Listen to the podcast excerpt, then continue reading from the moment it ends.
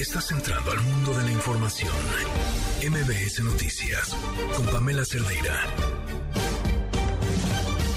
Llegamos al jueves, eh, llegamos el jueves además con un montón de información y con quien sin duda ha sido el principal promotor de la marcha que se llevará a cabo el domingo, el presidente, curiosamente. Con todo eso y más, soy Pamela Cerdeira. Comenzamos.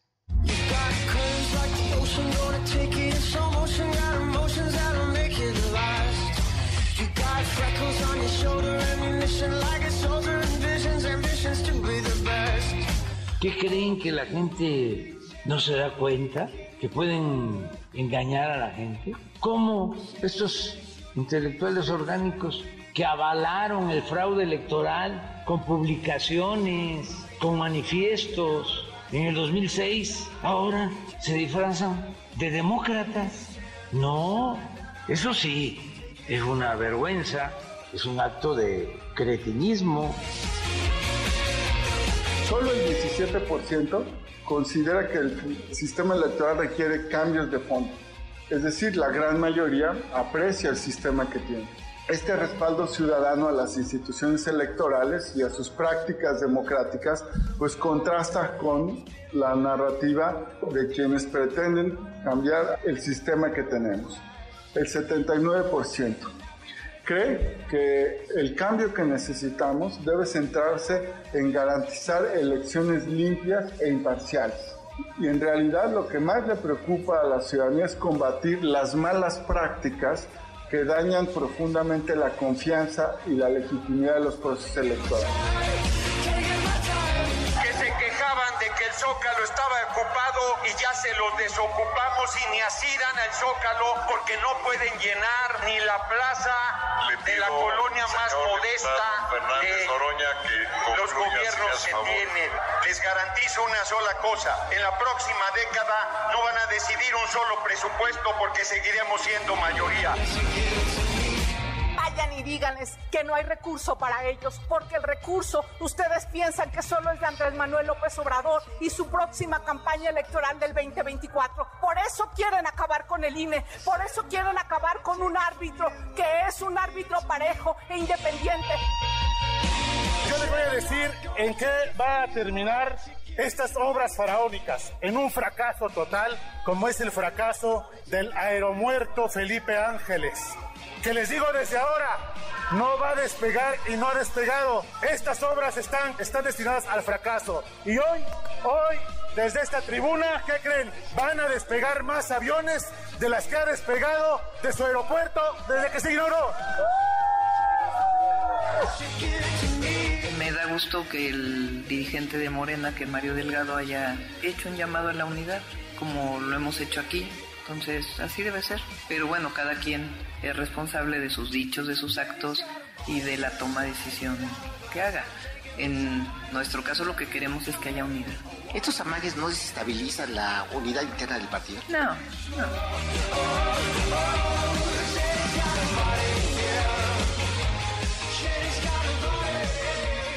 Qué bonita es la democracia, ¿verdad?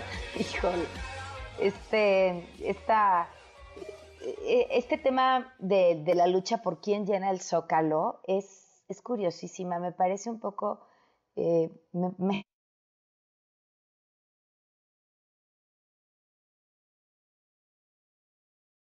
midiéndose el tamaño. O sea, cuando sabemos perfectamente que todos los eventos en el Zócalo, salvo los conciertos, los llenan con acarreados, los llenan con gente que está tan necesitada que si les prometen un programa social, si les prometen un apoyo, o gente a la que obligan porque trabajan para el gobierno, y si no van y no cumplen, entonces, pues, ¿qué crees? Tu trabajo está en riesgo. O sea, todas estas prácticas nefastas son como llenan el zócalo y siguen presumiendo que lo llenan, insisto, como si estuvieran midiéndose las pulgadas de la televisión. Antes de ir con la información que hay mucha hoy, esto es lo que nos tiene hoy Gaby Vargas. Liverpool es parte de mi vida. Presenta. No importa cómo estés, siempre puedes estar mejor. Mejor, mejor. Con Gaby Vargas.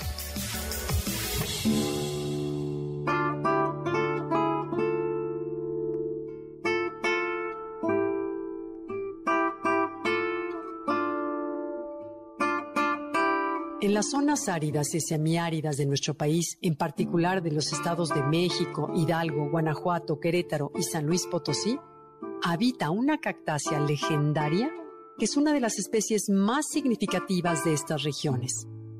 Se trata del garambullo. ¿Lo conoces? Es una planta endémica mexicana que forma abundantes colonias en algunos lugares. Esta planta llega a medir entre 2 y 7 metros de altura y se caracteriza por su forma de candelabro, con numerosos brazos que parten de un tronco corto y robusto. Cada brazo es de un color verde azulado, alcanza hasta 12 centímetros de diámetro y presenta de 6 a 8 costillas con varias espinas radiales. Sus flores, que se desarrollan en los meses de primavera, son pequeñas y de tono blanco o amarillo verdoso. Una vez polinizadas, dan lugar a unos frutos púrpura, redondos y jugosos cuyo sabor es similar al de la tuna. Los garambullos, como buenas cactáceas, pueden soportar largos periodos sin lluvia o riego porque tienen la capacidad de almacenar grandes cantidades de agua. No necesitan muchos cuidados, pero sí requieren de un suelo alcalino, suelto y bien drenado. Sus semillas germinan fácilmente y las plantas adultas llegan a vivir más de 50 años. Además, son plantas multiusos que se emplean como alimento, medicina o forraje. También se usan como cercas vivas para controlar la erosión o obtener leña como fungicida y para la construcción. En la gastronomía, sus flores se consumen cocidas o frescas en ensaladas, en quesadillas y tortillas rellenas o capeadas, como complemento de otros guisos o confitura cristalizada. Por su parte, los frutos se consumen crudos, pero también en mermeladas, jaleas, licores y helados. En repostería se emplean para adornar galletas, panes y tartaletas e incluso en cócteles. Estos frutos, si bien tienen la apariencia de arándanos, resultan mejores que ellos por su alto contenido de antioxidantes, vitamina C, minerales y fibra además de otras fitomoléculas con actividad biológica como pigmentos, compuestos fenólicos y ácidos grasos, útiles para fabricar cosméticos y productos farmacéuticos. Debido a la presencia de estas sustancias, los frutos son buenos auxiliares para combatir el envejecimiento prematuro y diversas enfermedades como diabetes y gastritis, así como para favorecer el control de peso, la limpieza de colon, una buena digestión y el efecto cicatrizante. A pesar de que el garambullo es bastante fácil de propagar, prácticamente solo se aprovecha en comunidades locales. Sin embargo, su potencial es notable, ya que una sola planta puede producir hasta 30.000 frutos por temporada. No obstante, para lograr su uso óptimo, se necesita encontrar una forma de alargar su vida post cosecha. Por ello, algunos investigadores mexicanos buscan desarrollar una tecnología para deshidratar estos frutos que generen ingresos para las comunidades al transformarlos en productos más fáciles de comerciar, como pasas con coberturas de sabores, ates y colorantes. Si bien por el momento esta especie no se encuentra amenazada, sus poblaciones naturales han sufrido una baja visible. Ello nos alerta entonces sobre la relevancia de aprovecharla de forma racional. Aboguemos entonces para que esta planta emblemática y todas las demás especies sean conservadas por nuestro bien y el de las generaciones futuras. ¿Tú qué opinas?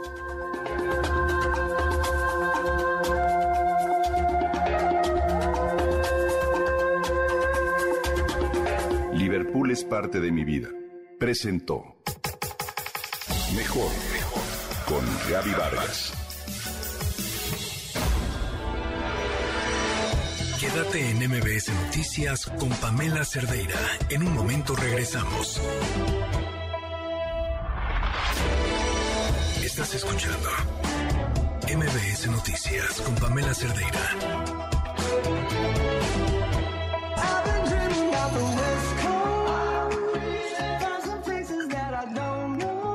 Siete de la noche con 15 minutos. Gracias por continuar con nosotros en MBS Noticias. El teléfono en cabina 5166105, el número de WhatsApp 5533329585, Twitter, Facebook, Instagram, TikTok, me encuentran como Pam Cerdeira. Bueno, pues Claudia Sheinbaum hoy afirmó tener pruebas contundentes del encubrimiento del fiscal de Morelos en el caso de la muerte de Ariadna Fernanda y abrió la posibilidad de que la Fiscalía, tan buena que es la Fiscalía General de la República, lleve el caso. Adrián Jiménez, cuéntanos, buenas noches. ¿Qué tal? Buenas noches, Pamela Auditorio. Efectivamente, la Fiscalía General de la República podría traer el caso del feminicidio de Ariadna Fernanda o, o, colaborar en el mismo a solicitud de la Fiscalía Capitalina, así lo informó la jefa de gobierno Claudia Sheinbaum.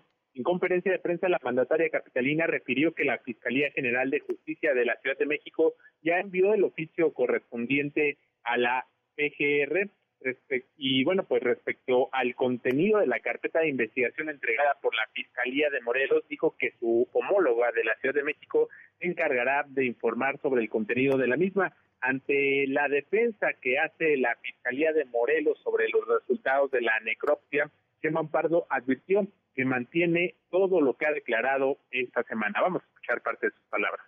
Bueno, pues ya va a dar a conocer más sobre esto en su momento la Fiscalía General de Justicia de la ciudad. De igual manera, la posible atracción del caso por parte de la Fiscalía General de la República o la colaboración que pueda haber. Ahí también la Fiscalía tiene que informar. Lo que informó la fiscal es que ya envió un oficio a la Fiscalía General de la República. Lo que, más allá de entrar en una discusión con la perito, lo que yo dije el lunes y he estado diciendo en toda la semana, lo sigo sosteniendo. En este sentido, la jefa del Ejecutivo local insistió en que está convencida de los resultados de la investigación de la Fiscalía Capitalina. Dijo que si la Fiscalía General de Justicia de la ciudad no hubiera intervenido en este caso, se hubiera quedado impune y que el fiscal del Estado de Morelos hizo encubrir a los responsables. Asimismo, respondió a, quienes, a los columnistas que escribieron sobre su actuación en el caso del feminicidio de Ariadna, quienes consideraron que se adelantó y que pasó por encima de órganos autónomos como la Fiscalía debido a que señaló tipos penales, asignó responsabilidades y señaló a culpables. De esta manera fue como le respondió. Escuchamos.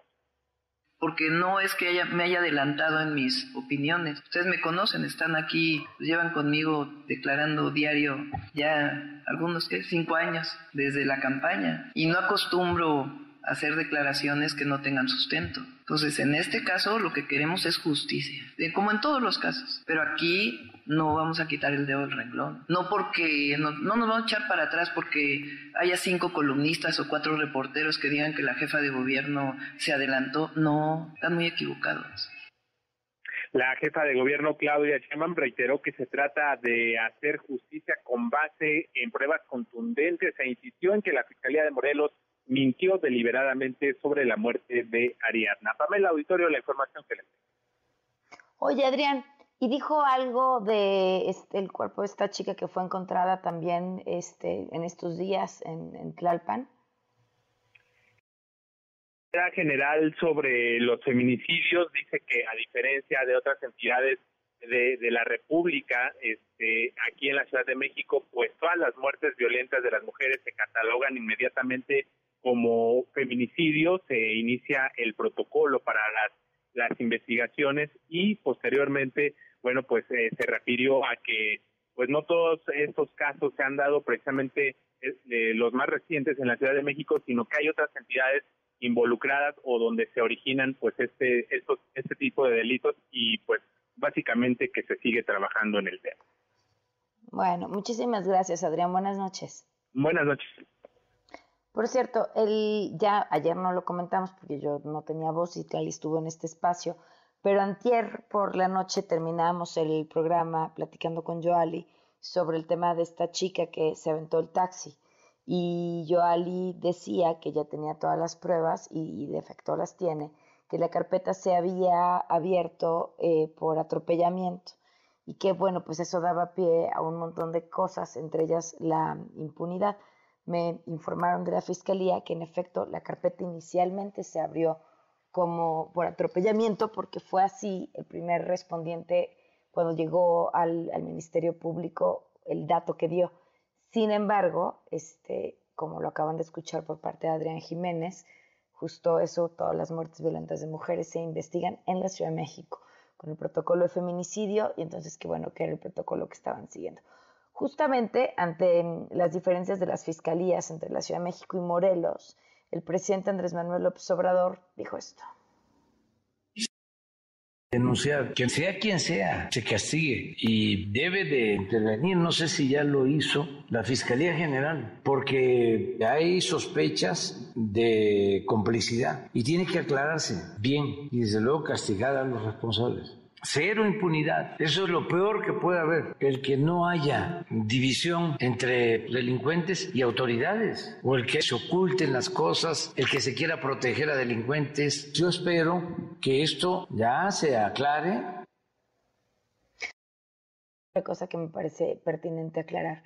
El que se mencione que haya algún interés político en quitar de la línea al fiscal de Morelos, no quiere decir que el fiscal de Morelos sea una persona eh, que haya que defender en lo más mínimo, y lo dijimos desde el principio, en esa fiscalía, como en la mayoría de las fiscalías de este país, cuando una mujer muere asesinada, hacen todo lo posible.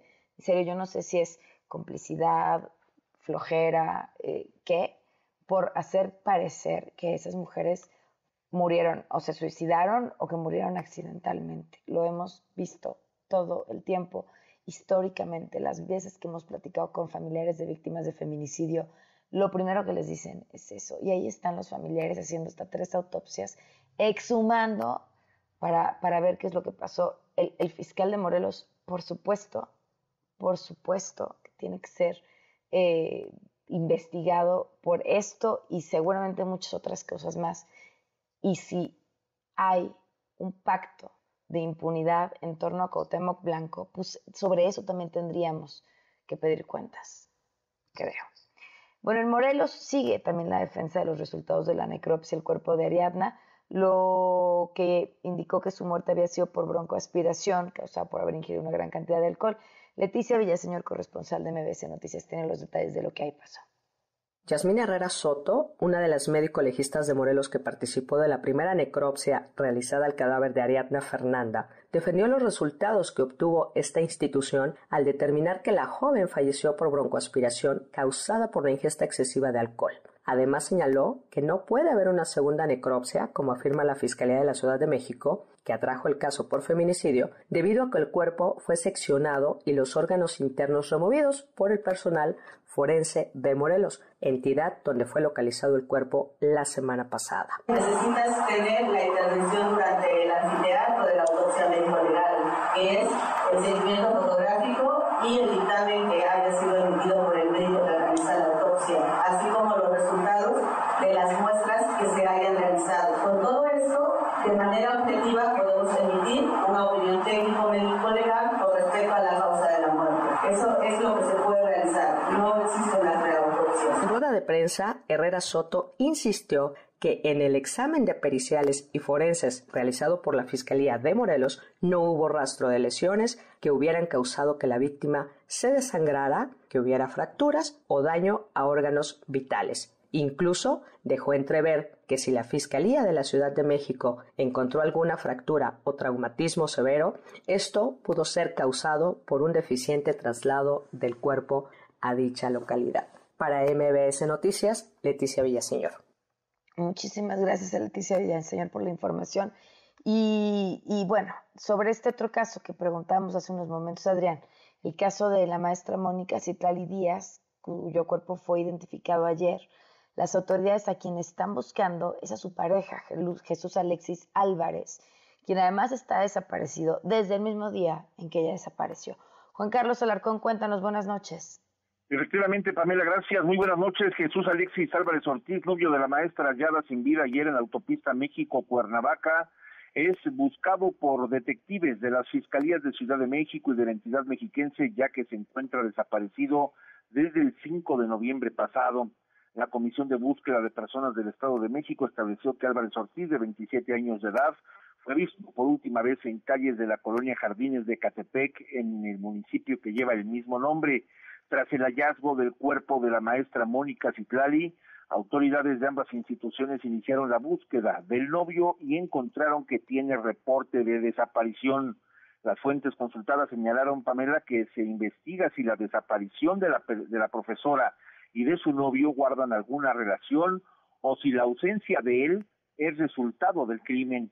Y es que, de acuerdo con los primeros informes, la mujer fue hallada en avanzado estado de descomposición en un barranco de la autopista México-Cuernavaca y vestía las mismas prendas que llevaba el 3 de noviembre, fecha en la que fue vista por última vez. Ambos se conocieron en un colegio de enseñanza de idioma inglés en el municipio de Catepec, donde ella impartía clases y así quedó establecido en la ficha de búsqueda. Te comento por otra parte que el Instituto de Ciencias Forenses de Ciudad de México entregó este jueves el cuerpo de la profesora a sus familiares y en breve remitirá el resultado de dicha práctica a la Fiscalía General de Justicia en el que se establece la causa de muerte de la víctima. El Ministerio Público inició ayer una carpeta de investigación por el delito de feminicidio tras el hallazgo del cuerpo de la docente en bolsas de plástico en la barranca del kilómetro 48 más 100 de la autopista México-Cuernavaca. Este jueves, luego de la entrega del cuerpo de la víctima a sus familiares, su hermano Juan Miguel pidió paciencia, ya que por el momento las investigaciones se encuentran en curso. Escuchemos. Están investigando, siguen investigando, digo, desgraciadamente no, todavía no tengo así una declaración o algo, una respuesta concreta, ¿no? Digo, siguen investigando y espero que lleguen hasta el fondo de todo esto. Que me resuelvan, ¿no? Digo, que me resuelvan y que me digan básicamente quiénes son los culpables, ¿no? Y que paguen por el crimen que, que hicieron hacia mi hermano, ¿no? Y hacia mi familia. Más que nada, son mi sobrina, ¿no? Digo, que es la que se queda desamparada en este caso. Se trata de una niña de 11 años de edad, como escuchábamos de la voz de su hermano. El cuerpo de la profesora de inglés fue trasladado esta tarde al Estado de México, donde será velado solo por familiares y personas muy allegadas a ella, quien murió en circunstancias violentas, muy probablemente el mismo día de su desaparición, de acuerdo con las primeras investigaciones. Pamela, el reporte que tengo. Híjole, pues estaremos al pendiente de este caso. Muchísimas gracias. Un abrazo, muy buenas noches. Un fuerte abrazo, gracias Juan Carlos, son las 7.27. Quédate en MBS Noticias con Pamela Cerdeira. En un momento regresamos. Estás escuchando MBS Noticias con Pamela Cerdeira.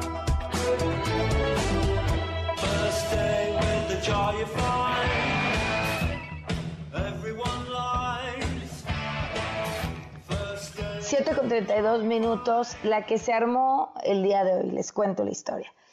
Eh, eh, Mario Maldonado, periodista, escribe una columna y en su columna, en la que habla de muchas cosas, señala un, vínculo entre la alcaldesa de Cuauhtémoc y Rautel N., el presunto feminicida. Así, básicamente lo señala diciendo que hay eh, empresarios de la alcaldía que señalan que tienen alguna relación. Eh, después publica en redes sociales que la alcaldesa Sandra Cuevas le llamó para reclamarle y luego lo bloqueó de las redes sociales. Este es el video que publicó muchos momentos después Sandra Cuevas. Nos saluda Sandra Cuevas, alcaldesa de Cuauhtémoc. Alcaldesa Sandra Cuevas Mario, eh, bueno, quiero decirle que esta llamada la estoy grabando, la cual voy a hacer pública. Quiero que me diga en qué basa su columna para decir que este sujeto presunto feminicida, Rautel N, es amigo mío. No tengo que, darle ninguna explicación. Si quiere mandarme vía escrito, por mensaje, por usted su réplica, me la recibo con mucho gusto, derecho cuando usted habla de mí y además me difama, por supuesto que tiene que darme explicaciones. El sujeto colgó, el sujeto colgó como ustedes pueden darse cuenta, a lo cual podemos demostrar que es totalmente falso. Acabo de hablar con Mario Maldonado, columnista de El Universal, quien el día de hoy, sin fundamento alguno, saca una columna para decir que yo tengo una amistad con un presunto feminicida. Esto lo hace con base a que trae una línea directa por parte del gobierno de la Ciudad de México. Bueno, eso eh, hablamos con Sandra Cuevas, la llamada no es en vivo, sucedió hace unos cuantos momentos, era en la hora que ella estaba disponible, este, y esta es la conversación. Continuamos en MBS Noticias y nos acompaña en la línea la alcaldesa de Cuauhtémoc, Sandra Cuevas. Sandra, ¿cómo estás? Muy buenas noches. Buenas noches, muy bien, gracias a sus órdenes. Sandra, ¿qué, qué pasó hoy? ¿Qué, qué pasó en todo este embrollo con, el periodista Mario Maldonado? En realidad, eh, solamente aclarar que yo no tengo ninguna relación, no conozco al presunto feminicida, eh, que en estos días ha estado mencionando la jefa de gobierno, Claudia Sheinbaum Pardo. Eh, me parece que los temas tan delicados como la muerte de una mujer no pueden utilizarse para hacer politiquería, no pueden utilizarse para hacer una columna falsa, con datos falsos, sin sustento. Entonces, solamente aclarar que, que no, no estoy de acuerdo en que se publiquen notas sin fundamento. Me parece que a mí me pueden localizar a la hora que sea, estoy casi 24 horas trabajando, trabajo 20 horas al día y siempre estoy al pendiente de los mensajes por, por redes sociales, de, de las llamadas.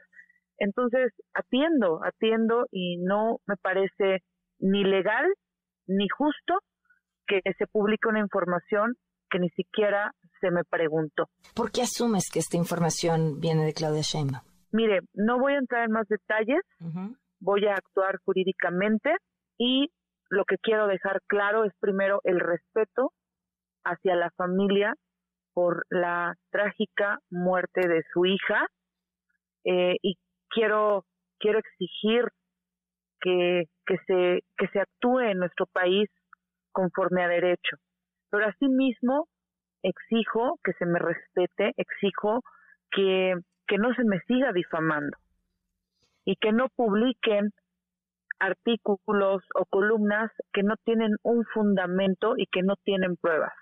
Yo no tengo amigos delincuentes, no tengo amigos feminicidas. Soy una mujer honorable, soy una mujer de trabajo, una mujer respetable y una mujer que llegó a hacer una política distinta y que no no pertenece a ninguna cúpula de poder. Lo único que busco es servirle a la gente y que se me respete. Eh, Sandra, decías que tomarás medidas legales. ¿Qué medidas piensas tomar? Lo que se debe hacer jurídicamente. Para eso existe el derecho, para eso existe una constitución, para, para eso, para defendernos a través de la vía jurídica en contra de las falsedades, en contra de lo que nos hace daño, de lo que nos perjudica. Ahora, entiendo por lo que él publica en, en redes que le llamaste. Este, así fue, qué pasó, qué querías, cómo te sentías. En realidad, ya dije lo que tenía que decir, ya exhibí lo que tenía que exhibir, ya quedó demostrado que la columna es totalmente falsa y que su base es la violencia, su base es eh, ponerme sobrenombres a lo cual yo no, no voy a contestar, solamente contesto lo que jurídicamente debo hacer y lo demás, créame que no me, no me causa, no me causa mayor afectación. Pero sí es, es importante eh, hacerle ver a la opinión pública, a los vecinos y a las vecinas, que estamos haciendo las cosas bien y que nosotros no somos como lo que señalamos todos los días. Yo cuido mis amistades y cuido cada paso que doy cuido el trabajo que hago. Pues Sandra, te agradezco que nos hayas tomado la llamada. No, gracias a usted, señorita. Hasta luego. Bueno, pero pensé que íbamos después con Mario, pero aprovechemos que ya tenemos a Mario Maldonado en la línea, escuchando además, bueno, pues toda esta versión. Mario, ¿cómo estás? Muy buenas noches. ¿Qué tal, Pamela? Muy buenas noches. Qué gusto saludarte a ti al auditorio. Igualmente, pues tú, o sea, su pregunta, tú señalas en la columna de dónde viene esta información. Sí, sin duda alguna yo comienzo esta investigación porque es un tema pues muy importante y, obviamente doloroso para la sociedad. Eh, y me y me lleva a la investigación pues primero a saber que este sujeto Rautel N tiene negocios en la Ciudad de México que era algo que por cierto no la fiscalía de la de la capital y Claudio Sheinbaum no habían dicho no entonces me pareció muy relevante. Resulta que los negocios están en esta alcaldía Cuauhtémoc eh, fueron fueron echados a andar eh, el, año pasado, a mediados del año pasado se hicieron los registros en el INPI se registraron los nombres, etcétera. Es decir, cuando ya era eh, alcaldesa en, eh, este, electa la señora Cuevas, y pues entonces me, puse a, investigar con, con, con fuentes de, de, empresarios, restauranteros y empresarios de la capital, del alcalde Cotemo, pues para saber un poco más ¿no? de estos negocios y de las relaciones empresariales y políticas, que me parece que por todo lo que hemos visto en los videos y cómo se manejó este señor, pues seguramente tenía muchas relaciones políticas y, económicas y de negocios y entonces eh, eh, varias fuentes me comentaron, por lo menos dos fuentes de empresarios, que tenía una relación de amistad. Yo no estoy diciendo que estuvo coludida o que lo ayudó a escapar, lo que sea, simplemente una relación de amistad que yo eh, este, escribí en, en, mi columna, o sea, digamos que lo mencioné como una presunta relación de amistad, en lo cual yo me mantengo con las fuentes que solicitaron el anonimato, obviamente por miedo a represalias. Eh, y, y bueno, pues después vino esta, lo que ya escuchamos, ¿no? Esta respuesta, esta intimidación sin duda alguna, porque yo siempre estuve abierto desde que me habló su vocero antes de que grabara esta ah, llamada a que a recibir la réplica como debe ser, a publicarla y a, responderla como lo voy a hacer mañana en el periódico Universal a, la réplica que me envió. Eh, sin embargo, bueno, pues ya viene este asunto de la intimidación, de te voy a grabar, de eh, eh, y, y, del reclamo y el tono y etcétera, a lo cual ya no tiene derecho y por eso no se lo respondí y por eso le colgué el teléfono. yo creo que, que a las, a, las funcionarios públicos, obviamente siempre están en el escrutinio público y periodístico. A mí me pareció, pues de entrada relevante seguir esa línea de investigación de los negocios que, que tiene este sujeto en la capital, en la alcaldía Cuauhtémoc, donde por cierto fue donde ocurrió presuntamente este feminicidio o el homicidio de la joven Ariadna y donde donde tiene negocio. Entonces me parece que obviamente es relevante e, e, e, imprescindible investigar pues también eh, las relaciones con los altos eh, funcionarios de esa alcaldía que llevan obviamente a Sandra Cuevas. Y, yo no me voy a enganchar tampoco con Sandra Cuevas y, yo, y si quiere proceder legalmente yo también lo voy a hacer porque además este asunto de que me relaciona con Claudia Sheinbaum, por Dios, me parece que es pues no conocer mi trabajo en absoluto, de, digamos, de, lo crítico que, que soy con todos los gobernantes y con todos los partidos y con Morena y, y la, en la capital del país, es decir, me parece que es simplemente no conocerlo. Y yo creo que quien sí conoce mucho del talante y de y de y de y de la eh, lo que ha sido la gestión de Sandra Cuevas pues es la opinión pública porque solo por mencionar algunos casos pues eh, ha sido señalada y acusada de usar autos automóviles camionetas con placas alteradas o sin placas de regalar dinero en efectivo de tener colaboradores detenidos por agresiones sexuales. Uno de sus ex colaboradores en la alcaldía fue detenido por presuntamente haber abusado sexualmente de su hija menor, de agredir policía, la suspendieron del cargo, la vincularon a proceso, no podía salir del país. Y hace poquitos días lo acaba, la, la Auditoría Superior de la Federación la acaba de, pues de acusar de irregularidades en su gestión de desviar 121 millones de pesos. Es decir, la opinión pública sí conoce quién es Sandra Cueva y por eso, pues con más razón, hay que investigar esta presunta relación con este feminicida o presunto feminicida. O sea, me parece que es del interés periodístico y público que cualquiera de nosotros hubiera seguido esa línea de investigación, Pamela. Oye, Mario, cuéntame, ¿de qué son los negocios de este sujeto? Lo que pudimos investigar y que están registrados, digamos, este, oficialmente, y la marca, en el INPI y demás, uno es un restaurante eh, en la alcaldía Cuauhtémoc, que ahora ahora te encuentro el nombre porque no lo tengo aquí ahora en la vista, y otro es un negocio de seguridad, que se crearon en el 2021, los dos negocios, el de seguridad, eh, él, es, él es el principal socio de esta empresa. Hoy no sabemos a quién le da servicios, ¿verdad? pero son dos, un restaurante y un negocio de seguridad. Un negocio de seguridad. domicilio en la Ciudad de México y están en la alcaldía Cuauhtémoc. Sí que me, me pareció curiosísimo justo el de la empresa de seguridad.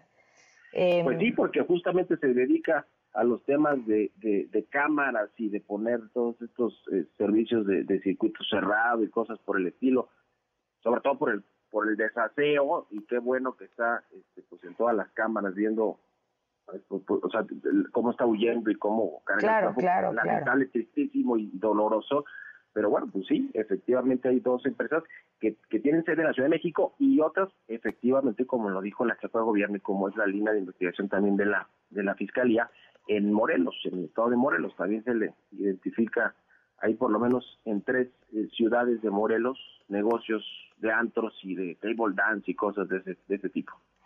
Oye, Mario, pues estamos al pendiente de esta historia y te agradezco, por supuesto, como siempre, la oportunidad de platicar. Con mucho gusto, Pamela, te mando un abrazo y buenas noches. Saludos al auditorio. Un fuerte abrazo de vuelta. Son las 7 con 45. Bueno, pues siempre me encanta hablar de Virginia Woolf y me gusta porque ella decía que las mujeres necesitamos una habitación propia y ella se refería a este espacio propio destinado a la creación. Pero ¿qué necesitas para tener una habitación propia? Y la habitación propia puede ser muchas cosas. Puede ser tiempo, puede ser en efecto un lugar físico que sea solo tuyo. Eh, y para tenerlo, una de las cosas que necesitas es libertad económica. Según la última encuesta nacional financiera en el país, 82% de los hombres reportaron haber tenido algún servicio financiero y las mujeres 74%, pero son menos dependiendo eh, la entidad. Y dirán, bueno, ¿y por qué es importante que tengan acceso a una cuenta de banco? Porque imaginemos esta habitación propia como un espacio que hay que construir. Eh, ¿Qué sería un servicio financiero? Pues tener más, ladrillos, tener eh, cemento, tener palas, tener todas las herramientas con las que te va a ser mucho más fácil construir ese espacio. Por eso insistimos en la importancia de que las mujeres también sean parte del sistema financiero. 7 con 46. Economía para todos con Sofía Ramírez. Sofía, buenas noches. Buenas noches, Pam. Un gusto saludarte como cada martes y jueves en este caso. Fíjate que han sido dos días de inflación. Para los economistas, las economistas, nosotras es muy importante darle seguimiento al tema de los precios, al igual que las amas de casa.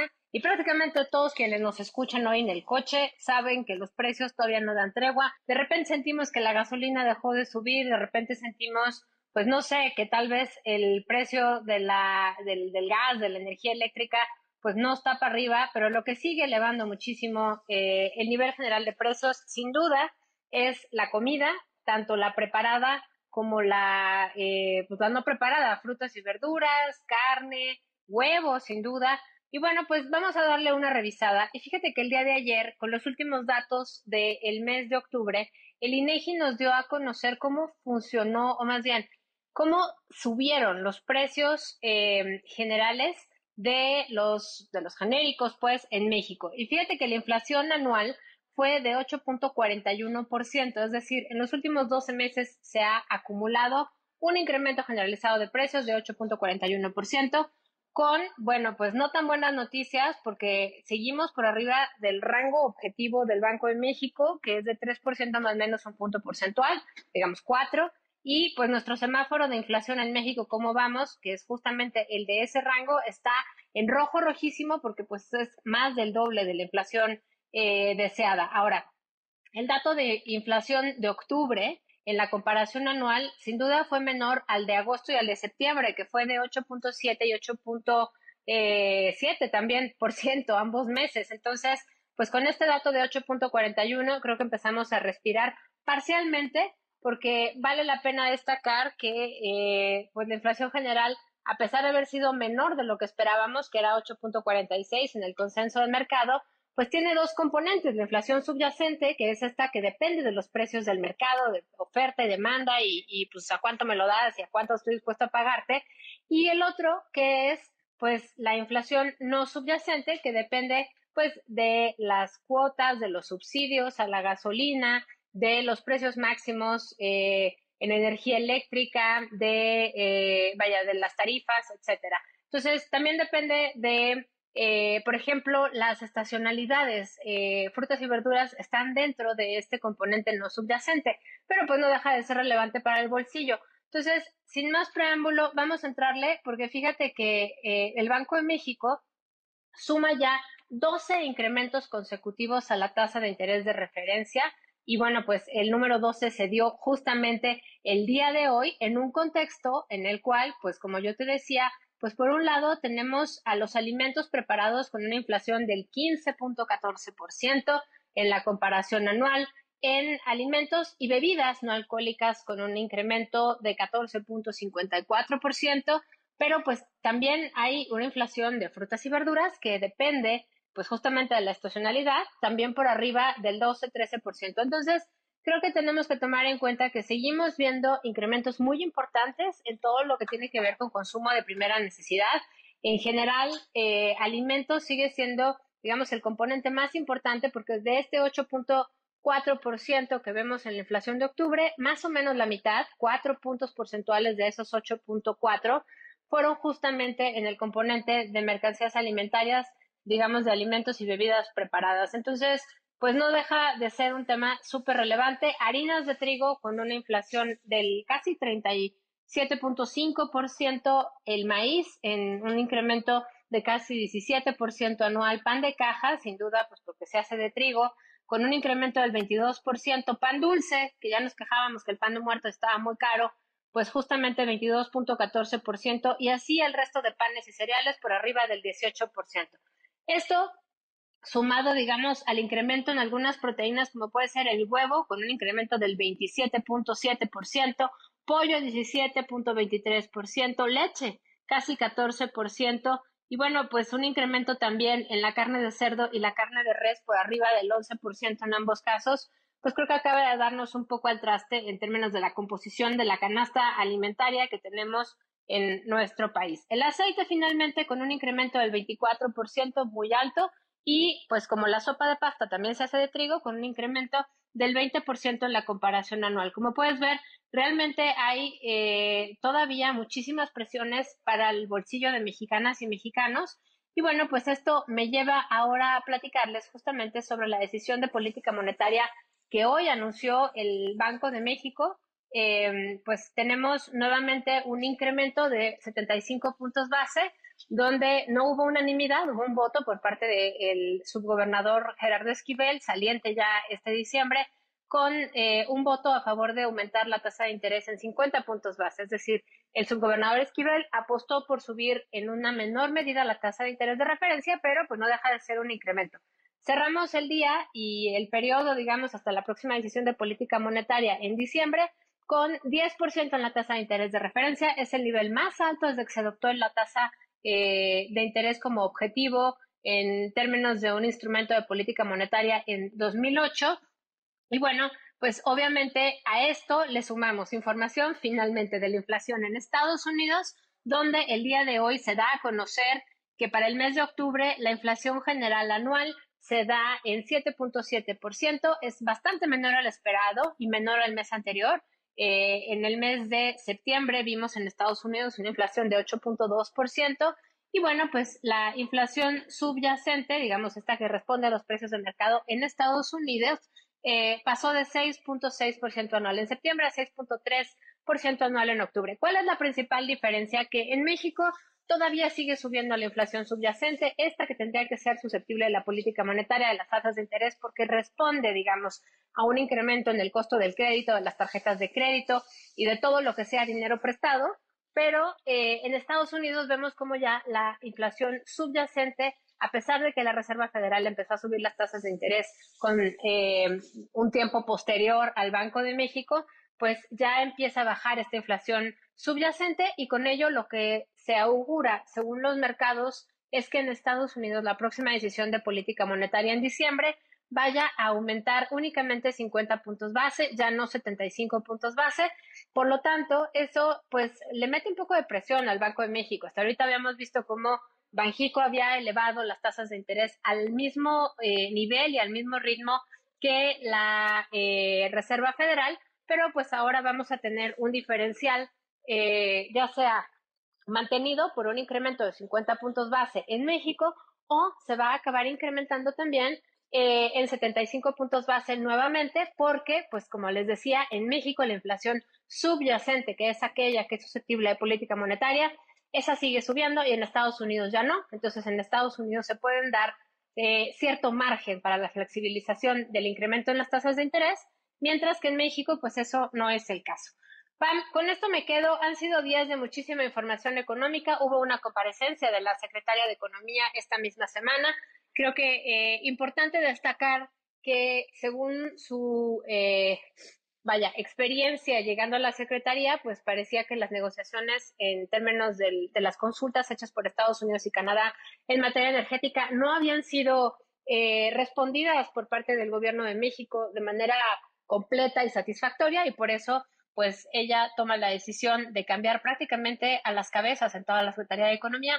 Eso preocupa sin duda porque, pues, una vez más están cambiando al interlocutor a la mitad de la negociación, pero bueno, pues eh, supongo que habrá que esperar a ver cómo avanza. Creo que del lado norteamericano, en días recientes leímos un comunicado por parte de eh, la oficina encargada de la negociación del tratado de USTR y el comunicado era bastante eh, sucinto. Hablaba de la importancia de no perder de vista que tenemos todavía un proceso de consultas abierto, pero no de manera indefinida, digamos en cualquier momento en términos del TEMEC, Estados Unidos y Canadá podrían pedir que hubiera ya un panel. Y bueno, pues eh, creo que en este momento Estados Unidos, en este momento postelectoral, eh, pareciera que no estuviera muy interesado en el panel, pero pues también será una reacción muy precisa a el avance en las negociaciones que haya de este lado de la frontera. Pam, sin, sin mucho más que contarte el día de hoy, porque ya se me acabó el tiempo, pues me quedo con el tema del presupuesto de egresos de la federación, que finalmente fue aprobado en lo general y todavía se siguen eh, votando las reservas de aquí a el fin de semana. Por lo pronto tienen hasta el martes 15, en términos legales, los legisladores para aprobar el tamaño del gasto del próximo año en términos de dinero federal. Pero, pues, de eso creo que seguiremos platicando el martes, una vez que se hayan votado las reservas no porque vaya a cambiar mucho el gran panorama, pero porque creo que amerita una sesión completa de platicar en qué nos vamos a gastar la lana y qué vamos a hacer si no nos alcanza con los ingresos que generamos. Un abrazo, hasta luego. Estás escuchando MBS Noticias con Pamela Cerdeira. Lo último sobre tecnología con José Antonio Pontón. Pontón, buenas noches. ¿Qué tal? Buenas noches, ¿cómo estás? Bueno, ahora sí vamos a platicar de... Todo bien, todo bien. De un poco de la tecnología que vamos a ver en la justa futbolística, en la fiesta del fútbol, que ya se acerca peligrosamente, ya estamos a días, y se va a poner interesante porque mm, muchos de los estadios, me parece que son siete, ocho estadios, van, eh, los construyeron, son nuevos, los construyeron para este, para este torneo, y lo más interesante es que se van a desarmar. Uno de ellos se llama el Estadio 974.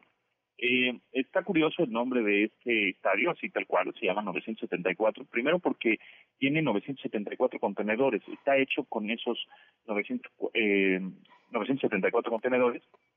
Este, y además es curioso porque la clave telefónica para comunicarte a Qatar es, digamos, el prefijo es 974. Entonces está curioso ese, ese dato. Y también lo más padre es que el que va a inaugurar, el partido que va a inaugurar ese estadio, el 974, es el Polonia-México, es el primerito. ¿no?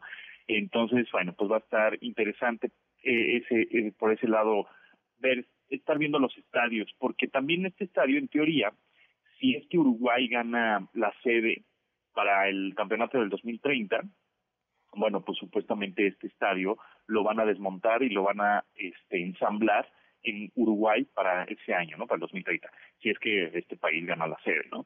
Entonces ya son este tipo de estadios desmontables. Otros, muchos de los estadios les van a quitar butacas y los van a convertir en auditorios.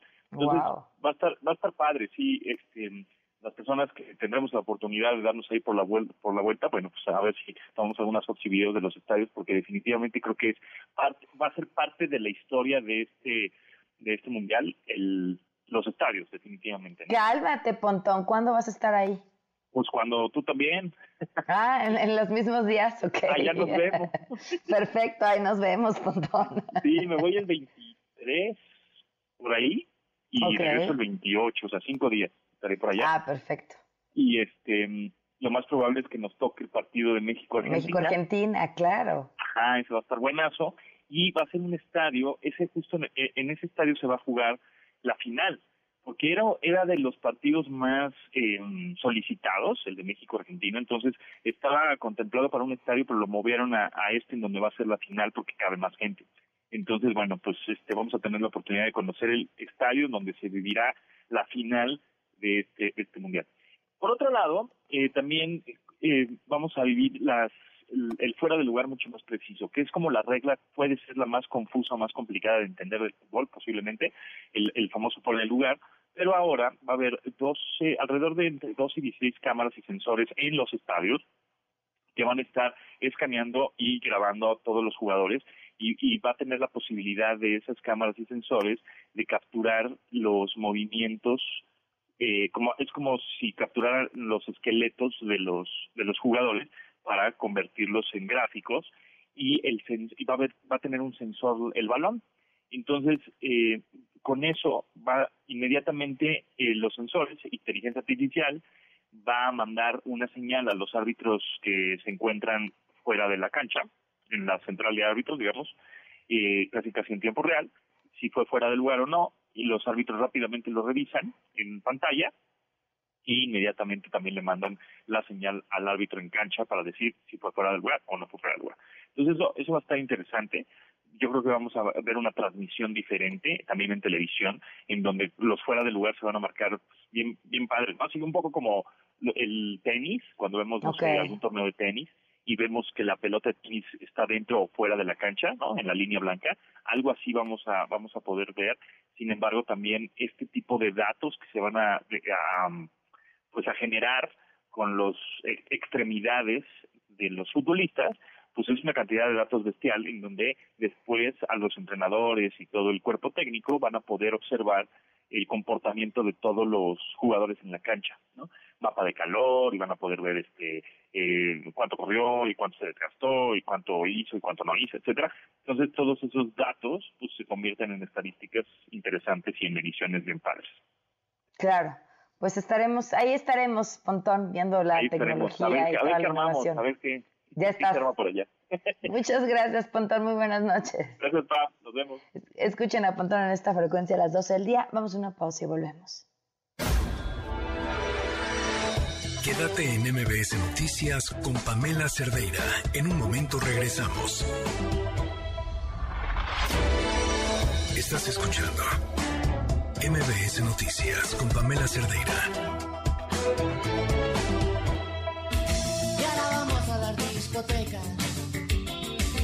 8 de la noche con 9 minutos. Continuamos en MBS Noticias. Un nuevo máximo histórico el Banco de México decidió aumentar por cuarta ocasión consecutiva la tasa de interés, quedando en un 10%. Citlali, cuéntanos, muy buenas noches.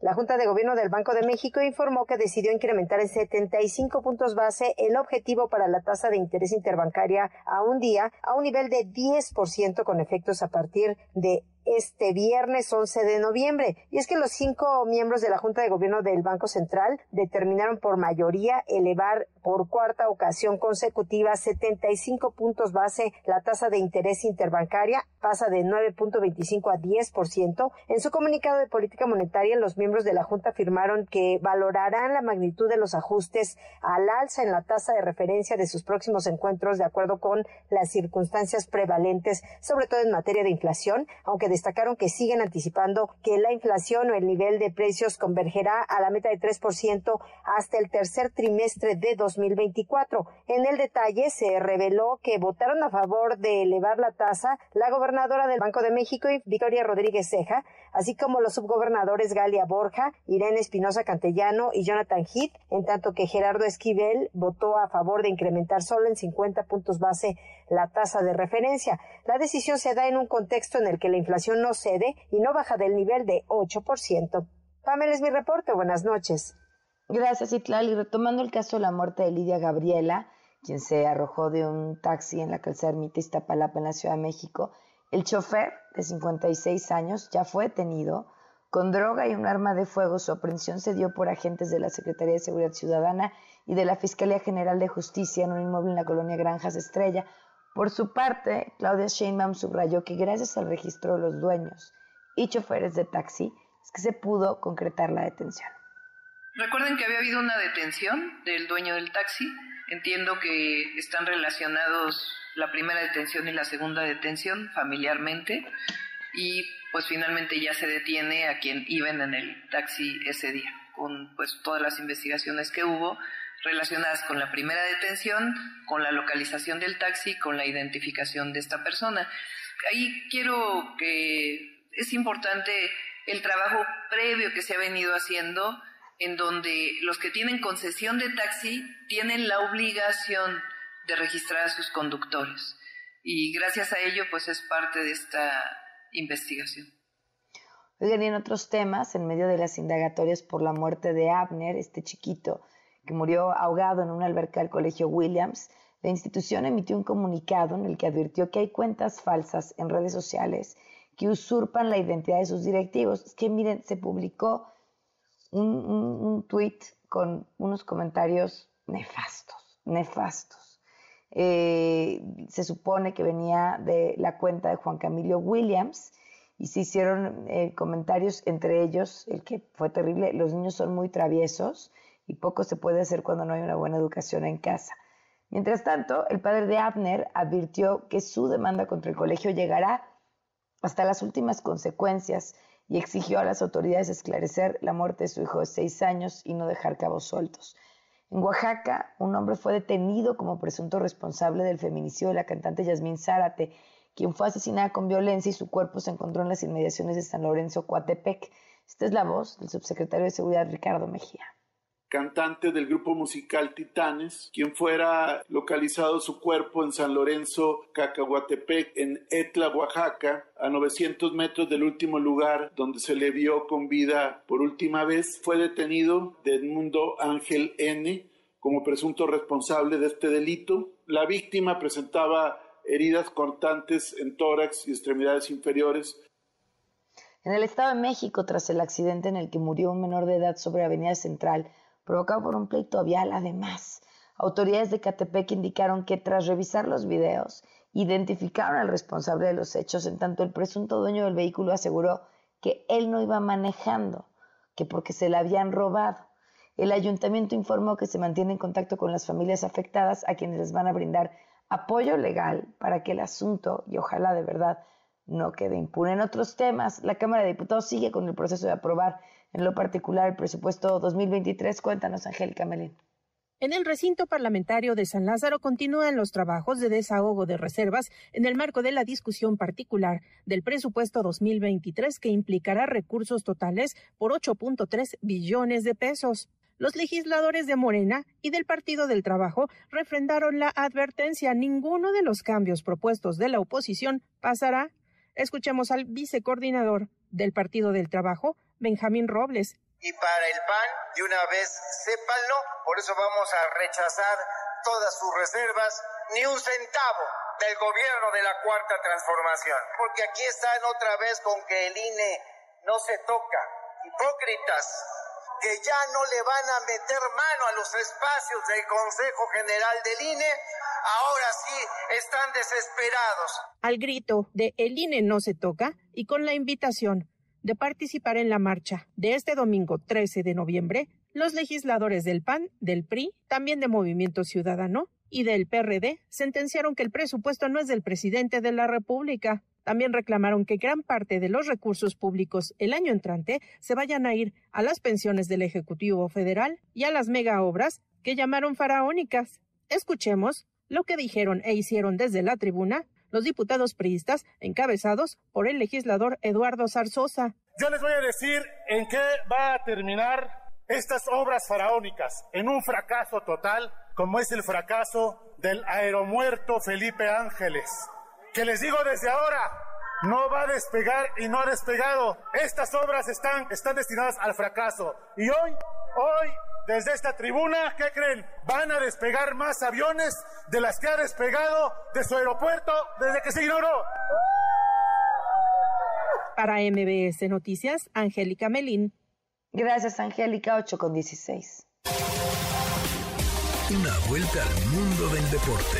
El marcador de Rosa Covarrubias en MBS Noticias.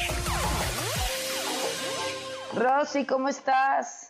Juan, ¿cómo estás? Buenas noches. El día de mañana se va a jugar la final de ida de la Liga MX femenil. América estará recibiendo a Tigres, igual que se repite la final de hace cuatro años. Obviamente las Águilas buscarán repetir la hazaña que lograron en 2018 cuando vencieron a las Amazonas en penaltis y bueno, por lo pronto también Tigres buscará esa pequeña revancha. Mencionar, Pan, que los boletos para el partido de mañana se vendieron desde los 13 pesos, es decir, hizo una promoción en Sudamérica, dos por uno los boletos, obviamente la intención es llenar el Estadio Azteca, y que la afición de la América cese, aunque hay que decirlo, Pan, en la Liga MX femenil hay muchas, muchas niñas aficionadas precisamente a Tigres. Vamos a estar mañana por allá viendo qué es lo que ocurre. Se han enfrentado en 16 ocasiones. Tigres tiene nueve victorias, dos del América y cinco empates. Los únicos triunfos del América se han dado precisamente en la fase final, en la fase de liguilla. Y bueno, pues Tigres se ha llevado más victorias, aunque la más importante se la quedó el equipo de Cuapa. Polonia ya anunció sus convocados para el Mundial, por supuesto están comandados por el delantero del Barcelona, Robert Lewandowski, además de Pietro Zelinski del Napoli, Arkadiusz Milik de la Juventus, el debut de los hombres de Cheslow se va a llevar precisamente el 22 de noviembre ante el conjunto de México, esto en parte del grupo C. Diego Alonso también ya conoció la lista de jugadores de 26 futbolistas para Qatar, Obviamente están encabezados por Fernando Muslera, Diego Godín, Luis Suárez y Edison Cavani. Ronald Arauzo, quien sufrió una lesión en la fecha FIFA de septiembre pasado, ya ha estado en, eh, sin actividad en aquella fecha y estará en Qatar 2022. La Celeste va a hacer su presentación el próximo 24 de noviembre ante Corea del Sur. Y por el otro lado, también Fernando Santos anunció a los convocados por Portugal. La verdad es que es un día de, locos en cuestión de, las convocatorias porque ya están dando las listas finales. La escuadra está comandada obviamente por su gran figura Cristiano Ronaldo. Incluye nombres como Joao Félix, Pepe, Joao Cancelado, Rafael Guerrero, Bernardo Silva, Rafael Leao y Rafael. Eh, y, bueno, pues antes de viajar a Qatar, los mexicanos van a tener un partido en amistoso el próximo 17 de noviembre ante Nigeria. Su debut va a ser ante Ghana el próximo 24 del mismo mes. Alemania también dio a conocer pues, su convocatoria. Cabe señalar que el hombre de más experiencia es Manuel Neuer, que tiene, pues, bueno, en 1986, tiene 36 años.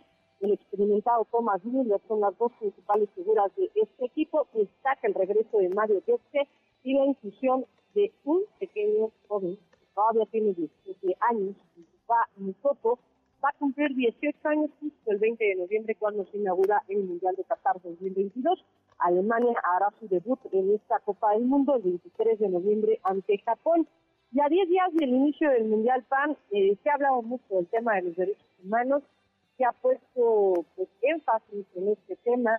Eh, hay selecciones, incluso hay eh, este, jugadores que se han manifestado en contra de eh, las violaciones a los derechos humanos, sobre todo en el tema de los obreros que han fallecido eh, pues en las obras del Mundial de, Qatar.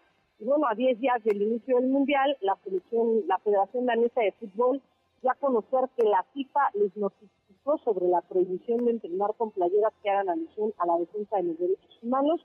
Un portavoz del organismo danés señaló que enviaron una petición a la FIFA para aportar casacas con el mensaje derechos humanos para todos, pero la respuesta fue negativa. Cabe señalar también, Pan, que la FIFA ha puesto pues, mucho, mucho énfasis en ese sentido de que no se pueden portar playeras alusivas o con algún mensaje político o religioso.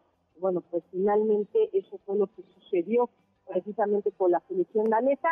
Y decirlo, Pan, la selección danesa como protesta principalmente eh, por las violaciones a los derechos humanos, como protesta a la sede de Qatar 2022, asistirá eh, pues con, con playeras y con, bueno, su uniforme principal, su uniforme de juego, va a ser eh, pues prácticamente como con marca de agua, no se va a ver la marca de, de la empresa que las dice, ni tampoco el escudo eh, de, su selección, esto como protesta. Otras selecciones también han mencionado que van a hacer alguna sesión de protesta. Algunos capitanes van a aportar este, grafetes con, con, el color de la, de la bandera LGBTIQ y bueno, pues eh, vamos a ver qué sucede. Se ha puesto mucho mucho énfasis en este tema y decirlo también, Pam, la FIFA también ha mencionado que en cuanto llegue el Mundial, mucha gente pues, se va a enfocar, con muchos futbolistas por todo el mundo, se va a enfocar en la fiesta del fútbol y van a dejar un poco de lado el tema de los derechos humanos. Yo creo que no va a ser así, Sam. Yo creo que muchos jugadores, muchos técnicos y muchas selecciones van a poner demasiado énfasis en este tema. Nada más mencionar, Pam, que el día de hoy el receptor mexicano, el catcher mexicano Alejandro Susi de, los Blue de Toronto, se convirtió en el catcher ganador al premio Bat de Plata de la Liga Americana y la primera vez que un catcher de la franquicia gana este galardón y bueno, pues finalmente es mexicano, un reconocimiento que pone su nombre obviamente en la historia de la novena canadiense. Así que Pam, enhorabuena para los peloteros mexicanos que tuvieron una gran, gran temporada en el béisbol de las grandes ligas. Pam, la información deportiva. Gracias, Rosy. Buenas noches. Buenas noches. Vamos a una pausa y volvemos. Quédate en MBS Noticias con Pamela Cerdeira. En un momento regresamos.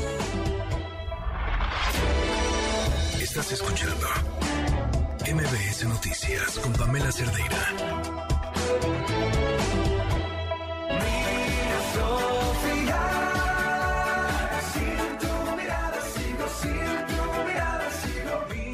8 con 26 minutos. Fíjense que presentó el INCO un estudio súper interesante, porque además es muy amplio, que habla acerca de la brecha salarial. ¿Qué es esto?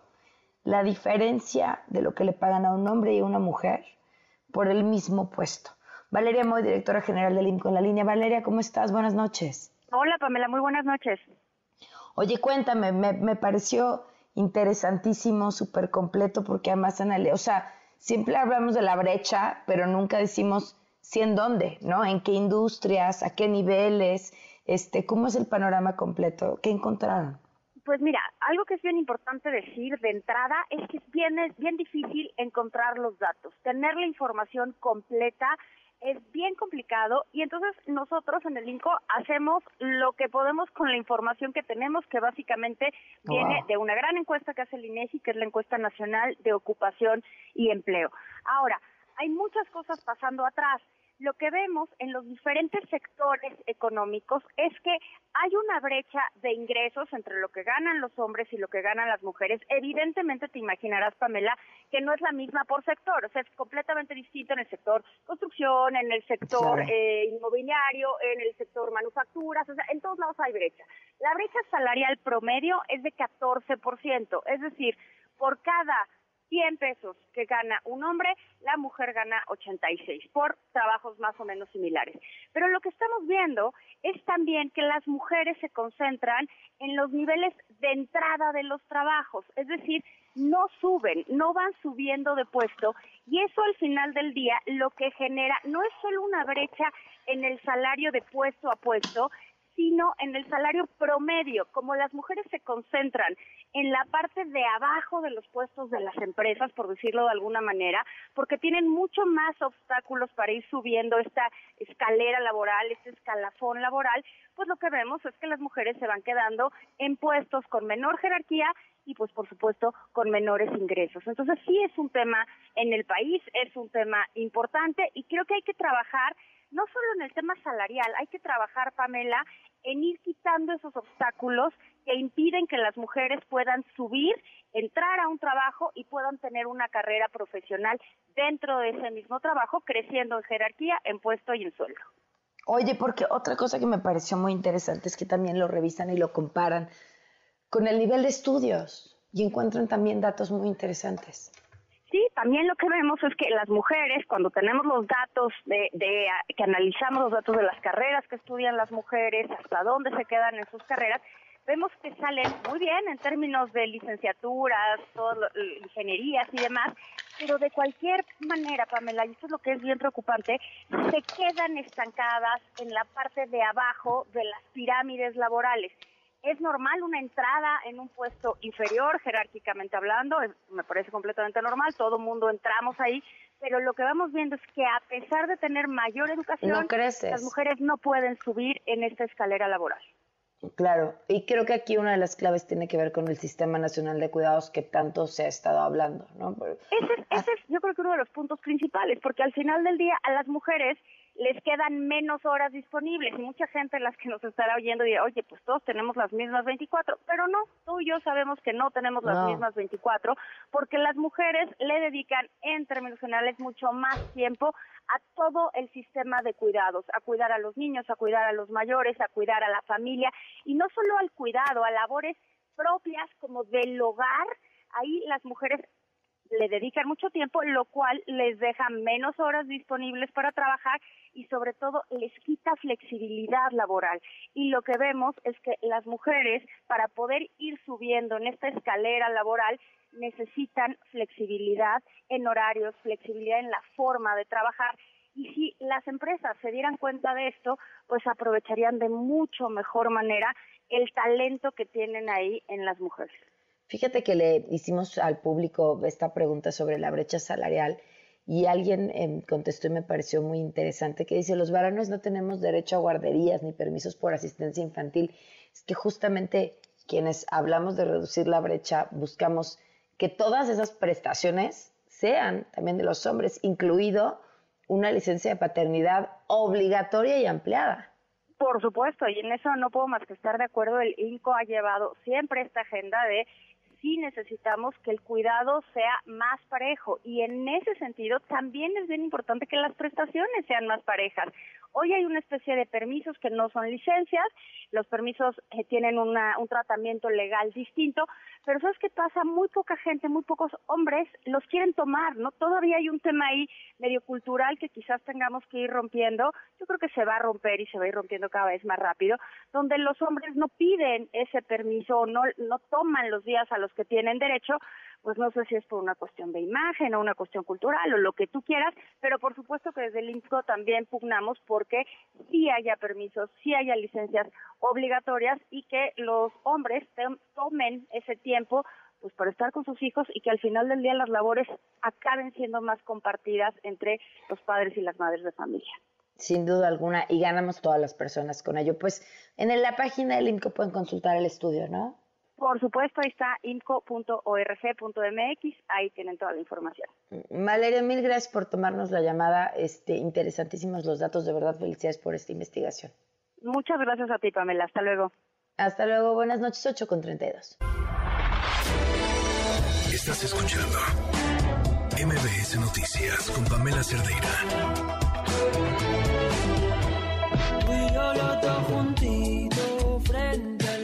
Ya se siente en esa musiquita que ya es jueves. Eh, Rosanetti Barrios en la línea. ¿Cómo estás, Rosanetti? Muy buenas noches. Hola, Pamela. Buenas noches. Muy contenta de estar contigo. Muchas gracias por la invitación. Yo ya te extrañaba, Rosanetti, pero cuéntanos, ahora, ahora, ahora cómo es este enfrenta contra los paneles solares. ¿Qué hicieron los paneles solares? Mira, yo te diría, no estoy muy de acuerdo con esa, con ese título. Visión, ok, ok. Así es. Entonces, sí hay, sí hay una nueva regulación, o digamos, está actualizando la regulación de una actividad que se llama generación distribuida, que sí, digamos, la, la forma más común de hacerla es con los paneles solares. Entonces, está sacando una regulación que había quedado pendiente, pues yo te diría, desde que arrancó esta administración tiene cosas buenas esa, pero eh, no es suficiente, digamos. Pero bueno, déjame decirte cuáles son las cosas buenas.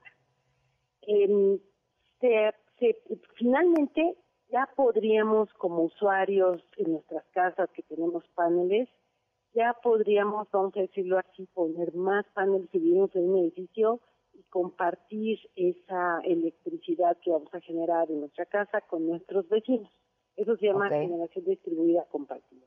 Y era un pendiente importante de la regulación que sirve para impulsar el uso de paneles. Eh, insisto, yo, yo vivo en un edificio y créeme que, que es un, sería muy importante que todos mis vecinos pudieran aprovechar claro. esa posibilidad. Revisan un montón de aspectos súper técnicos que tienen que ver con la seguridad con la que opera el sistema eléctrico. Y la verdad es que eso siempre es bueno.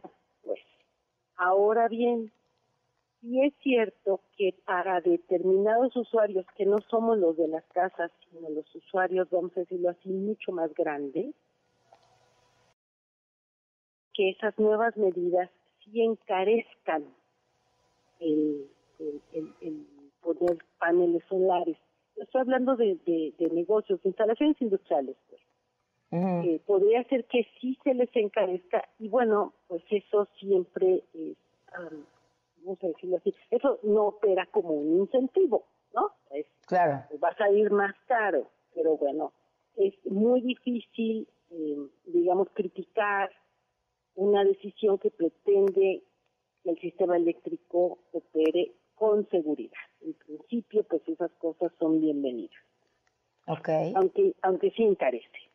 Y luego, el último tema donde sí hay mucho, digamos, que ojalá se corrija mucho por, por, por corregir, es el, es el tema de cómo se factura, cómo te van a facturar ahora el, esta energía que tú generas en tu casa, porque regresando a cómo opera, pues son unos paneles que tú pones, tú generas energía en el día, no eh, y en la noche, que ya no están operando los paneles, tomas la energía de las redes.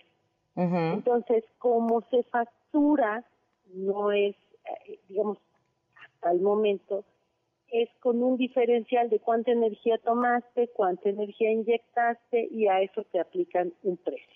Ahora, no, no te la pagan a la misma, al mismo precio que tú la pagas. Ese es el tema, exactamente. El tema es que en electricidad cada hora tiene un precio. ¿Por qué? Porque eh, dependiendo de la hora se consume más o menos, es decir, la demanda aumenta a determinadas horas y a esas horas el precio pues es mayor, justamente porque hay más demanda. Entonces, para que a todo el mundo le convenga, incluyendo a las CFE, el venderte energía, pues la, la CFE debería de cobrarte la energía que te vende en la noche a un precio más caro que el, la, el costo de la energía que tú generas en el día. Hasta ahí deberíamos de haber avanzado a tener un precio de mercado, te lo pongo así, que determine el valor de la energía que tú generas y, el, la energía que te venden. Sin embargo, aquí hay una idea tan de esta administración que es, no, yo te voy a decir a qué precio. Precio al que te va a comprar o al que te va a vender esa energía, la diferencia pues entre la energía que, que tú consumiste y la que generaste. Y eso es una distorsión, porque tú tienes ahí a una gente que tiene un interés, por supuesto, de ganar más dinero, porque a pesar de lo que diga el director general del Congreso, que está pierde y pierde y pierde y pierde dinero. Entonces, no es el mercado el que va a definir el precio de la energía, digamos, que tú vas a terminar pagando después de haber puesto eh, tus paneles. Y esa es una enorme distorsión y pudiera ser una falta de incentivo al desarrollo de los paneles porque podría ser que te vendan la energía mucho más cara de lo que te la deben vender. Ahora, eh, Rosanetti, ¿qué, ¿qué, tan lejos estamos de la posibilidad en, en temas de, la casa de las gentes de poder almacenar esta energía y ser completamente autosuficientes? Ok, bueno, primero, estas disposiciones ya te permiten ojo porque porque el regulador no lo había establecido así, ya te permiten poder tener una batería en tu casa que ya se están vendiendo portátiles, digamos, y en ese sentido irte independizando por completo eh, en términos del servicio eléctrico. Sin embargo, lo que sí te puedo decir es, aún no resulta lo suficientemente atractivo económicamente. el que tú compres una batería y la tengas en tu casa. Se está avanzando en la medida en que el mundo, ojo, es, tiene esta ventaja, mientras en el mundo se utilicen más y se desarrolle la van a bajar de precio. Va a bajar de precio y yo estoy segura que eso va a ocurrir en, en, en, muy poco tiempo, como lo vimos ya con las celdas solares. Las celdas solares bajaron de precio una barbaridad, lo contigo una barbaridad es un 90% en los últimos 10 años. Amo, amo el término, vamos a independizarnos de la CFE. Ah, yo también. a independizarnos de la CFE. Hijo, y de un montón de cosas. El gobierno en, en, temas energéticos, eso es un sueño dorado. Sí, sí, sí, claro. Oye, pues como siempre, Rosanetti, te agradezco muchísimo tus explicaciones tan, tan claras y tan precisas. Te mando un fuerte abrazo. Igualmente, muchas gracias a ti. Hasta luego. Muchas gracias. 8 con 43. Quédate en MBS Noticias con Pamela Cerdeira. En un momento regresamos. Estás escuchando MBS Noticias con Pamela Cerdeira.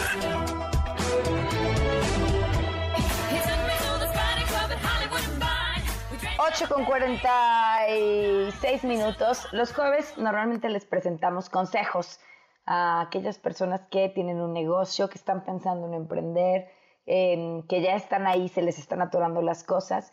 Y me da hoy de verdad muchísimo gusto tener al invitado que tenemos porque no solamente es un empresario exitoso, es también conferencista, es escritor y es un extraordinario ser humano. Simón Cohen, presidente de Genco Global. ¿Cómo estás? Muy buenas noches.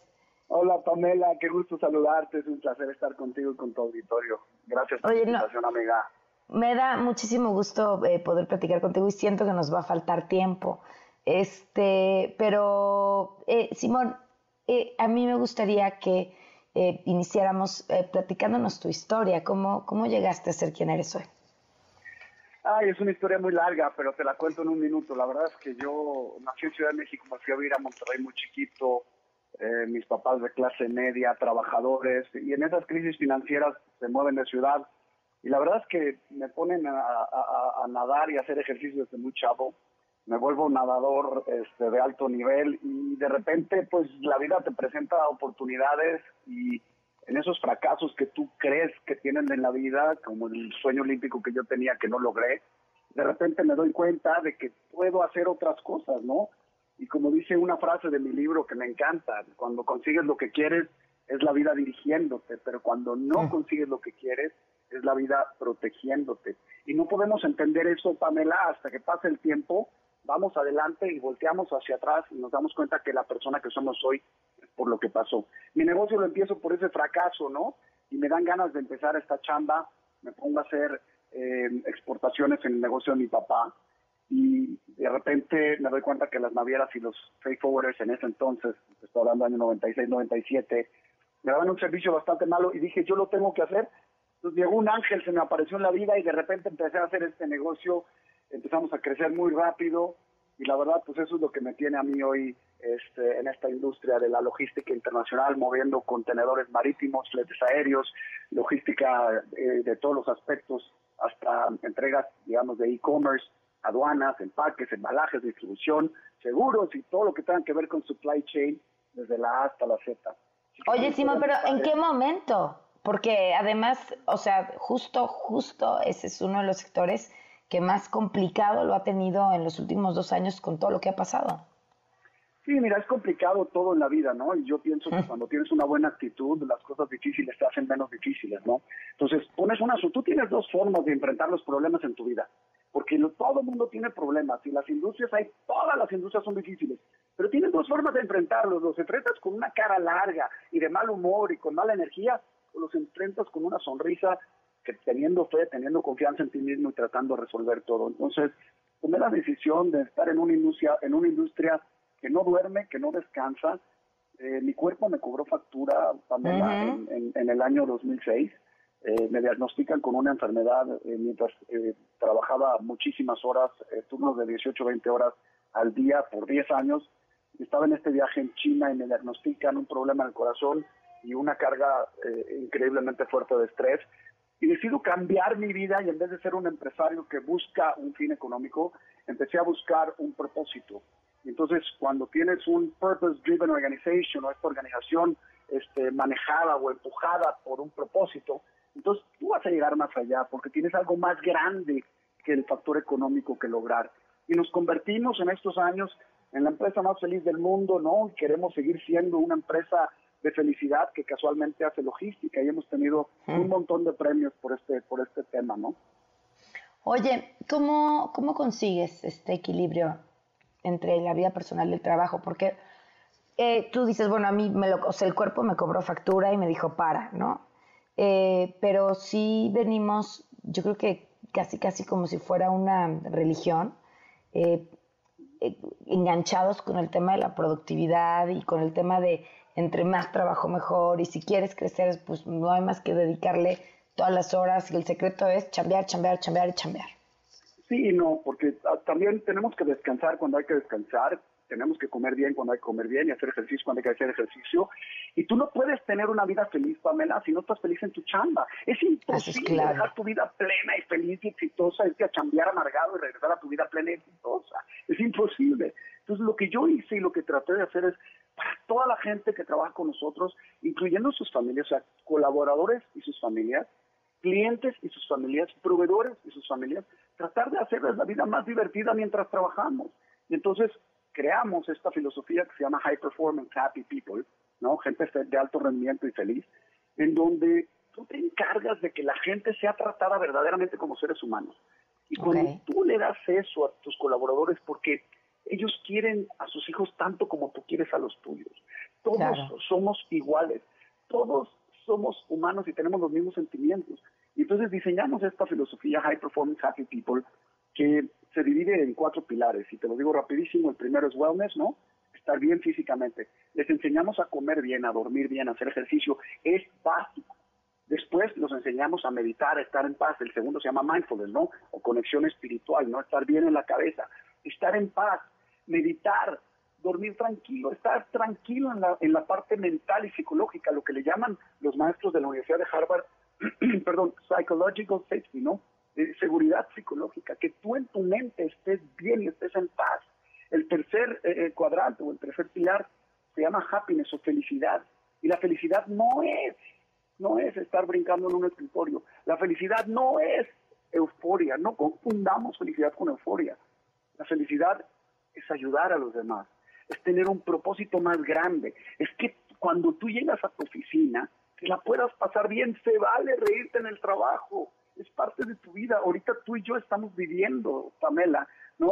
Y no puedes dejar de vivir para pasarla, para ir a chambear y regresar a tu vida, como dije hace rato, ¿no? Y el, cuatro, el cuarto pilar es el de alto rendimiento, ¿no? Y por eso creo yo que cuando comes bien, duermes bien, haces ejercicio, meditas, das gracias, y si tienes alguna religión, lo cual respetamos, somos muy diversos, este, estás conectado y ayudas a los demás y te ríes mucho, cuando tengas que chambear vas a ser como un atleta olímpico y lo vas a hacer muy, muy bien. Oye, qué bonito que, que hablaras de la gratitud, qué importante es. Que es feliz es agradecida, pero sí toda la gente que es agradecida es feliz, ¿no? Entonces tenemos que ser agradecidos y eso te va a llenar el alma. Y lo que no entendemos a veces los empresarios es que buscamos un fin económico sin encontrar el fin moral. Y yo creo que una cosa tiene que ir pegada a la otra, ¿no? Entonces, cuando tu corazón está en paz y cuando das gracias y agradeces, ojo, por lo que tienes, pero también, Pamela, por lo que no tienes. Porque muchas veces el no tener algo es un wonderful stroke of luck, como decían, es un tremendo golpe de suerte, ¿no? Sí, por supuesto. Ahora, ¿qué le recomendarías eh, a la gente que nos está escuchando, que, tiene, está pensando en arrancar un negocio, que ya está ahí, está batallando? ¿Qué, ¿Qué ha sido para ti, además de esto que nos cuentas, el aprendizaje más importante? Yo creo que lo más importante es entender por qué haces las cosas, ¿no? No nada más eh, el, el, fin, ¿no? O sea, la consecuencia, porque entiendo que el dinero es una cosa muy importante y vivimos en una sociedad donde si tienes lana puedes comprar eh, pan y tortillas y, frijoles y si no, pues no puedes comprarlo, ¿no? Entonces, yo creo que es bien importante entender por qué haces las cosas y la parte económica tiene que ser una consecuencia de que seas el mejor en lo que haces. Entonces, mi consejo para la gente que está empezando es hagan las cosas con honestidad, hagan las cosas con integridad, es diferente honestidad e integridad, lo digo y luego en otro programa te explico cuál es la diferencia. Este, y hagan las cosas, y hagan las cosas con mucha pasión, hagan lo mejor que puedan, sean mejor que ustedes mismos todos los días y rodeense de gente mejor que ustedes. Si te rodeas de cinco personas que les gusta estudiar, tú vas a ser el sexto. Si te rodeas de cinco personas que les gusta el deporte, tú vas a ser el sexto. Si te rodeas de cinco flojos, tú vas a ser el sexto. ¿Dónde quieres estar? Es ahí donde te tienes que ubicar, ¿no, Pamela? Eh, Simón, eh, por favor, invita a la gente a que, a que cheque tu libro. Lo pueden encontrar en Amazon. A pleno, los secretos de un empresario que buscando éxito encontró la felicidad. Este, lo encuentran en Amazon. Estoy en redes sociales como Simón Cohen S, S de sal al final, Simón Cohen, así como si fuera en plural, en todas las redes. me pueden seguir y la verdad es que les doy varios consejos por ahí. Me encanta meterme en redes porque tengo muchísimo feedback de gente que, que pasó por las mismas que yo. Y mi único objetivo, Pamela, de contar la historia de que me morí del estrés y que estaba sufriendo y que, y que mm, tuve problemas graves por querer obsesionarme con tener una estabilidad económica, es para que la gente no le pase lo mismo. Es horrible estar sufriendo y lo más importante que tenemos nosotros es la salud, es la vida. Hay que cuidarla. Cada minuto nos estamos muriendo cada vez nos queda menos tiempo de vida y lo que tenemos que hacer es aprovecharla al máximo y hacerlo con una sonrisa y con buena lid, con buena energía y trascender de esa manera, ¿no? No, Simón, ya nos dejaste con consejos para todos y todas, ya olvídate del negocio, nos dejaste con consejos para la vida. Te agradezco muchísimo la oportunidad de platicar y que no sea la única vez. Amiga, estoy siempre para servirte, te agradezco por todo lo que haces, por tu programa y gracias a tu auditorio por escucharme y les mando un fuerte abrazo. Gracias. Un abrazo, muchas gracias. Son las buenas noches. Son las 8.57, nos vamos. Eh, se quedan eh, con Juan Manuel Jiménez y mañana 8 de la mañana Imagen Televisión y en la noche este, aquí en MBS Noticias, que es viernes. Buenas noches. Ahora estás informado. Nos escuchamos el día de mañana con las noticias que tienes que saber. MBS Noticias con Pamela Cerdeira.